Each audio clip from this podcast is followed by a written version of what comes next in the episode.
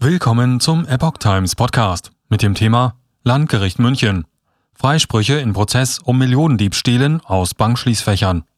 Ein Artikel von Epoch Times vom 23. März 2022.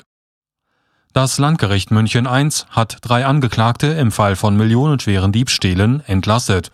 Das Urteil entsprach den gleichlautenden Forderungen der Staatsanwaltschaft und der Verteidigung. In einem Fall von millionenschweren Diebstählen aus Blankschießflächern in München hat das Landgericht München I die drei Angeklagten freigesprochen. Mit dem Urteil folgte das Gericht den gleichlautenden Forderungen von Staatsanwaltschaft und Verteidigung, wie das Gericht am Mittwoch mitteilte.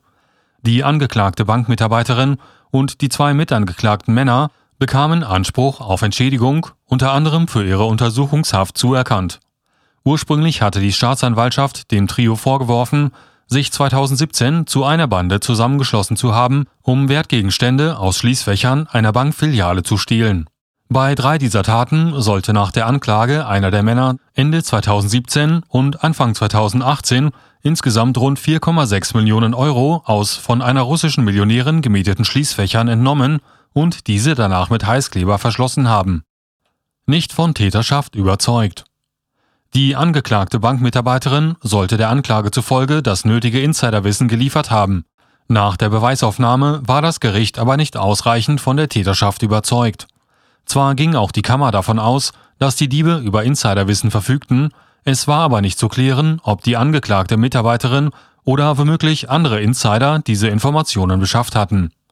Den Mann, der die Schließfächer nach der ursprünglichen Anklage ausgeräumt haben sollte, sah das Gericht auch durch die Bilder von Überwachungskameras nicht eindeutig identifiziert. Daran habe auch ein anthropologisches Gutachten nichts geändert. Schließlich urteilte das Gericht zum dritten Angeklagten und der Sohn der Bankmitarbeiterin, dass die als Hinweis auf eine Mittäterschaft gewerteten Chatnachrichten so allgemein gefasst seien, dass dies nicht für eine Verurteilung ausreiche. Ursprünglich hatte die Staatsanwaltschaft sieben Verdächtige für den spektakulären Millionenraub ausgemacht. Anfang 2020 sprach das Gericht bereits vier Angeklagte frei und trennte das Verfahren gegen die drei verbliebenen Angeklagten ab.